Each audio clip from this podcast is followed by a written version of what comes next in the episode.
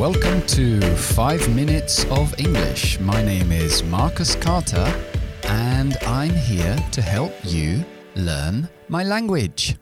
Ok, hoy vamos a ver algo de vocabulario y vamos a ver alternativas a la expresión, en mi opinión, que es in my opinion. Siempre es conveniente saber otras formas de decirlo, sobre todo en un writing, para no repetir lo mismo cuando tienes que expresar tu, punto de vista.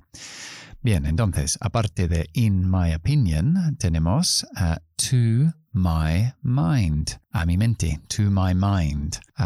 Podemos decir como un ejemplo, to my mind, most people are very environmentally aware.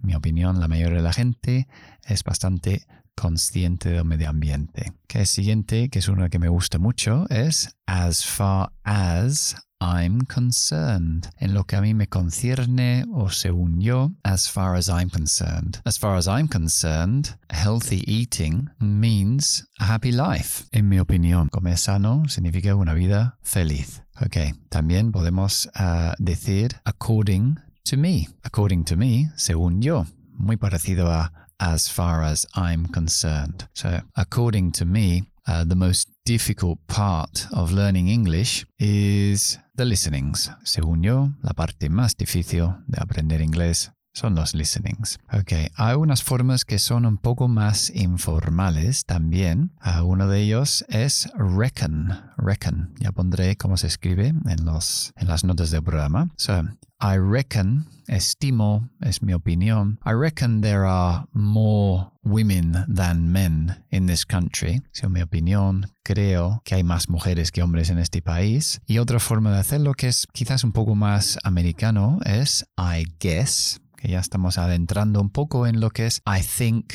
es lo que yo percibo. I guess.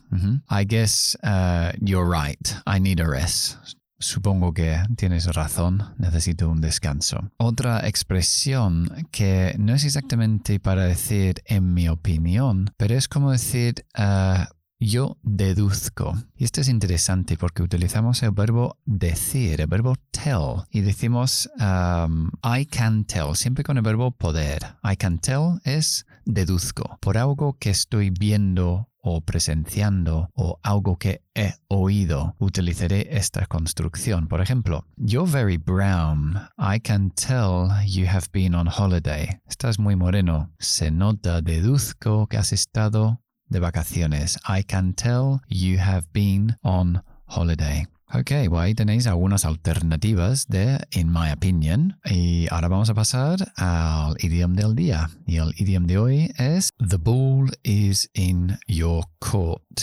Creo que en español es uh, la pelota está en su tejado o en tu tejado. Eso quiere decir que la decisión o el siguiente paso es tuyo. The ball is in your court.